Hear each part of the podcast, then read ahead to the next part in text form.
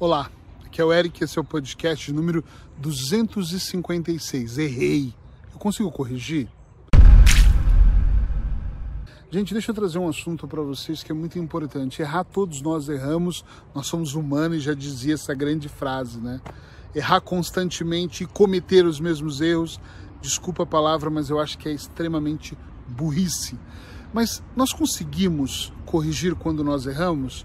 Sim. Mas eu quero muito que esse podcast 365 hoje seja um podcast onde te leve para uma reflexão além do que a gente tem feito a semana toda, bem mais profunda. Em que sentido? Que, que você chama de erro? Vamos começar pelas palavras. Erro para mim é uma coisa, para você é outra. Eu às vezes cometo erros. Eu estou cozinhando e, sei lá, estou vendo um vídeo no celular, normalmente da culinária, que eu adoro cozinhar e adoro ver esses vídeos. E aí vou atender o telefone, me distrai, estou com meu filho, isso aconteceu outro dia. E aí queimou o arroz. Eu cometi um erro. Mas é um erro que não vai mudar muito a minha vida. O meu trabalho é limpar aquela panela, jogar o arroz fora, que aí me dói um pouco o desperdício. O cheiro vai ficar horrível, mas eu detesto coisas queimadas. Tem gente que gosta da rapinha. Tinha uma tia que ela falava que gostava do arroz queimadinho. Eu detesto. Então, para mim, aquilo já vai me incomodar. Mas eu vou lá e corrijo, lavando a panela, limpando o que eu sujei e fazendo um novo arroz, cortando o alho, cortando a cebola, separando o sal, lavando o arroz de novo e começo o processo de novo e vou lá e aquilo basta para eu corrigir. Talvez eu possa pensar, puxa, isso é um alerta para eu não falar ao telefone enquanto eu estou no meio do arroz. Ou eu devo falar, ou eu devo fazer o arroz. E se na próxima vez eu já não falar fazendo arroz, ou falar prestando muita atenção no arroz, pode ser que eu aprendi aquilo e não vou errar novamente. Eu sei que o exemplo é estranho do arroz, mas use o exemplo que você quiser. Todas as vezes que nós cometemos um erro e nos sentimos culpado, por exemplo, imagina que eu ficasse culpado porque eu joguei duas xícaras de arroz no lixo, me senti culpado porque eu perdi o alho e a cebola, queimei a panela, meu Deus, atrasou o processo, eu tenho cliente em seguida.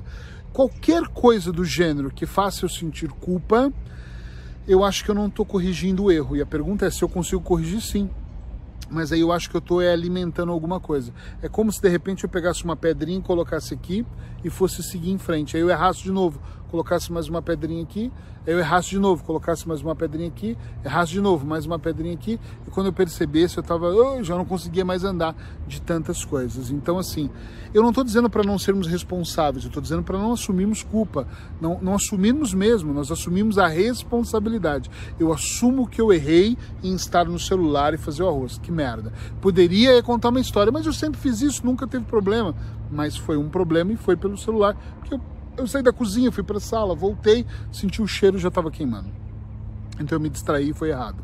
Agora, eu assumir uma culpa e carregar ela com peso, é difícil você corrigir um erro assim, penso eu. Talvez outra pessoa te instrua de uma maneira diferente.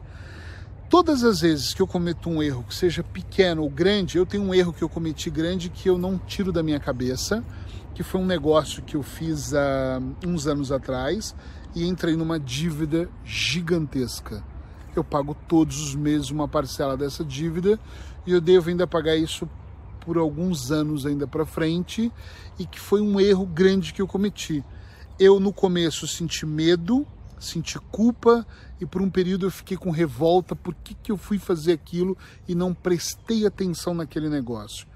Mas eu não carrego nenhuma mágoa, nenhum arrependimento, porque não adianta me arrepender, o dinheiro não vai voltar para minha conta, nem para a conta da minha parceira ou de nada, não vai adiantar me arrepender. E eu olho para aquilo e vejo como um aprendizado. Todas as vezes que nós cometemos um pequeno erro, na minha opinião, Eric Pereira, ou um grande erro, eu acho que nós temos que passar um período analisando, depende do erro. O arroz eu devo ter analisado aquilo talvez por cinco, estou exagerando, mais, um, por 30 minutos, que foi o tempo que eu cortei tudo e pensei, puxa, Eric, um erro tão bobo, mas não fiquei me martirizando, vou me matar agora por isso. Não, mas eu fiquei chateado. Já esse erro financeiro grande fez eu perder 100 mil euros. Estamos falando de muita coisa. Então isso fez eu ficar muito mal. Então por um período maior, ou seja, eu passei talvez meses ali, mas eu sempre, como terapeuta, tentando me trabalhar para não ter culpa e tentando olhar por ângulos diferentes o que eu estava vendo, como eu estava vendo, o que, que eu estava enxergando, qual é a parte que era melhor, buscando consultores, buscando coach, tentando buscar e fiz até um, um, uns meses de sessões de hipnose com um amigo para eu tentar aqui, calma, isso não é culpa sua, é sua responsabilidade. Assumi a responsabilidade, paguei por ela, ainda estou pagando financeiramente por ela, emocionalmente eu já paguei por ela mas eu não vou cometer esse erro. Agora, quando aparece uma proposta, eu analiso muito. Quando a pessoa fala tem que ser urgente, eu falo esquece, não. Eu já não entro mais nessas roubadas. Foi uma grande lição. Bom, posso, posso trazer dessa maneira. Qualquer coisa na sua vida que aconteça, você tem que olhar como uma. se foi um erro ou se foi um meio de você aprender mais. Eu tive um casamento que eu fui traído, a minha ex-mulher me traiu, me humilhou. Aquilo foi muito bom. Aquilo foi muito mal. Mas depois foi muito bom entenda bem o que eu vou dizer. Na época eu fiquei muito mal com aquilo, foi um erro que eu cometi. Eu achava que era um erro meu, porque eu não estava em casa, viajava muito e dei brecha para o meu casamento ser destruído. Depois foi bom, porque foi um aprendizado para mim. E eu percebi que não era eu que era errado porque eu viajava e ganhava vida, era ela que não era leal a mim, né? Então, assim, aos poucos, em tudo na nossa vida, nós vamos entendendo que dá para corrigir. Agora, eu sempre digo para as pessoas que quanto mais esperto eu fico, quanto mais eu coloco boas intenções, quanto mais eu observo com calma aquilo que eu faço, a chance de eu cometer um erro é muito menor. E quando acontece, são como esses de queimar o arroz. São pequenas coisinhas que você vai ajustando durante um período da sua vida. Tá entendendo o que eu estou dizendo? Sim ou não? É muito fácil de olhar para isso. Eric, mas eu tenho errado constantemente. Então talvez exista um sistema de padrão interno, padrões dentro de você, que tem te levado a cometer erro, talvez até por autossabotagem. Eu conheço pessoas que auto-sabotam em tempo integral. Estão sempre se em tudo, porque eles não querem ver o resultado final. Por exemplo, vai, vamos lá. Para dar um exemplo de sabotagem, eu já atendi muitas pessoas, eu acho que grande parte delas, independente da queixa emocional, se sabotam. Então eu já atendi uma pessoa que no dia a dia dessa pessoa, no dia a dia dela, ela tinha um processo muito interessante. Ela trabalhava, ela trabalhava com vendas, ela era uma ótima vendedora, só que em algum momento ela se sabotava e parava de vender. Quando ela quase atingia a meta, ela nunca se destacava, porque internamente ela aprendeu que quem tem muito dinheiro tem doença.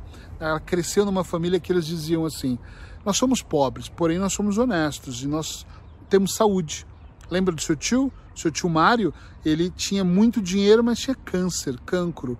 Então ele, ela aprendeu tantas associações e quando ela me procurou foi: Eric, eu não sei porque eu chego num patamar e eu travo. Eu não sei porque eu chego num patamar e eu paro. E ok, nós entendemos que ela tinha um sabotador. Tem, atendi um rapaz que ele tinha um respeito pelo pai tão grande, porque o pai era um grande homem, mas perdeu tudo nas mesas de jogos em Portugal. Jogava muito carta e perdeu milhares, assim. Perdeu fazenda, perdeu. Fazenda em Portugal é um terreno, né? Com plantações. Perdeu a fazenda, perdeu duas casas, um apartamento, eu não me recordo, carros. Eles foram miséria várias vezes. Mas o respeito dele era tão grande porque o pai era um grande homem, mas perdia. Então, inconscientemente, nós só descobrimos isso no meio do tratamento, ele toda vez que ia para um patamar ele não conseguia avançar, porque ele achava que era uma falta de respeito ele além do que o pai dele foi. Porque o pai é o cara que está acima dele. Ele, ele acreditava nessa hierarquia, que a constelação familiar acredita, eu também acredito, mas não é falta de respeito um filho ganhar mais, né? Não é falta de respeito você ser mais feliz. Você não pode pensar assim, ah, minha mãe não é tão feliz, então eu também não posso ser. Outro dia eu atendi uma pessoa que estamos em trabalho ainda, não lembro se nós, enfim, estamos acho que pela décima sessão, mas temos muitas pela frente que ela não consegue ser feliz porque ela perdeu a sobrinha, ou seja, a irmã perdeu a filha e ela fala: Eu entendo o luto, eu entendo tudo, mas ela comprometeu todo o processo dela, destruindo, está destruindo o casamento. Já faz quase três anos que ela perdeu a sobrinha e ela não acha que ela é merecedora de ser feliz, já que a irmã nunca mais vai ser feliz, segundo ela. Tá entendendo? Então a gente tem que mesmo pensar nesses processos para a gente avaliar como é que nós estamos levando a nossa vida? Eu erro, você erra, todos nós erramos, mas são pequenos erros, são grandes erros. Começa a. a, a eu, eu acho que para você diminuir, eu não digo não errar, diminuir a questão dos erros, tem uma coisa que pode ser muito legal aqui, e essa coisa é Comece a olhar para essa situação de uma maneira assim, antes de tomar uma decisão, e tudo é decisão, pensa com calma, analisa. Sabe onde diminuir as minhas chances de erro? É, não estou dizendo que você tem que pensar demais, que pensar demais eu acho que até atrapalha, já me atrapalhou. Mas é você desenhar processos mesmo. Poxa, se eu for morar em Portugal, eu vou fazer esse processo. Se eu for para Espanha, eu vou fazer. Se eu for para França ou para o Brasil, é esse. Ah, se eu ganhar tanto, sabe? Começa a fazer processos, começa a olhar para possibilidades diferentes. E aí, quando você vai tomar decisão, põe com os dois pés no chão e vai fazendo. Eric, eu gosto de me jogar. Eu gosto de me jogar. Mas agora eu já me jogo antes. Antes eu olho, a piscina é funda, não é? Tem água, é doloroso. Qual é a altura? Meço, olho, aí eu me jogo não vou deixar ninguém me empurrar, então não permita isso. Errar todo mundo erra, acredite, mas dá para consertar, sempre dá. Só não carrega isso com você, bola para frente, porque se você ficar carregando cada errinho pequeno, cada errinho médio ou cada erro grande que você tem, você não vai conseguir avançar. Sabe aquelas bolas de presidiário da televisão, dos filmes? Talvez você vai estar com uma bolinha pequena, umas bolinhas menorzinhas, umas médias e umas gigantes. E andar com aquilo, no começo vai ser quase impossível, depois você vai forçar, mas você vai andar quase em câmera lenta lenta e vai chegar um momento se você carregar muitos erros com você, você vai cansar. E aí você vai fazer algo que as pessoas cometem que é um grande erro, na minha opinião. Você vai desistir. Você vai começar a desistir. E depois chega um momento que você está cansado de desistir, aí você recomeça. Aí você recomeça. Todo recomeço é bom e é viciante até, tá? Você recomeça um casamento, um namoro, sexo, tudo é gostoso. Você recomeça um negócio, um trabalho, tudo é legal. Mas depois você volta a ser quem você era, porque você carrega você junto, carrega suas emoções juntos. Então não fica desistindo e recomeçando, não fica com medo dos seus erros. Se você tem muitos, eu recomendo que você pare agora. Eu vou finalizar dizendo isso para agora e fala assim: ok, estou vendo os meus erros e resolva um por um. Olha para eles, conversa. Eric, mas a pessoa não quer ouvir. Fala a sua parte. Não é sobre ela, é sobre você. Não é sobre outras pessoas, é sobre você essa vida. Então tenta corrigir como você pode, tenta fazer o que você pode. Beijo no coração, abraços hipnóticos. Se você puder, deixe seu comentário de como as minhas dicas têm te ajudado, o que, que tem sido importante, que eu vou printar e vou colocar isso depois no meu site para as outras pessoas saberem que o podcast 365 tem uma certa utilidade. Escreva textões, textinhos, deixe a sua opinião, toda ela vai ser bem importante. Obrigado, até amanhã. Tchau, tchau.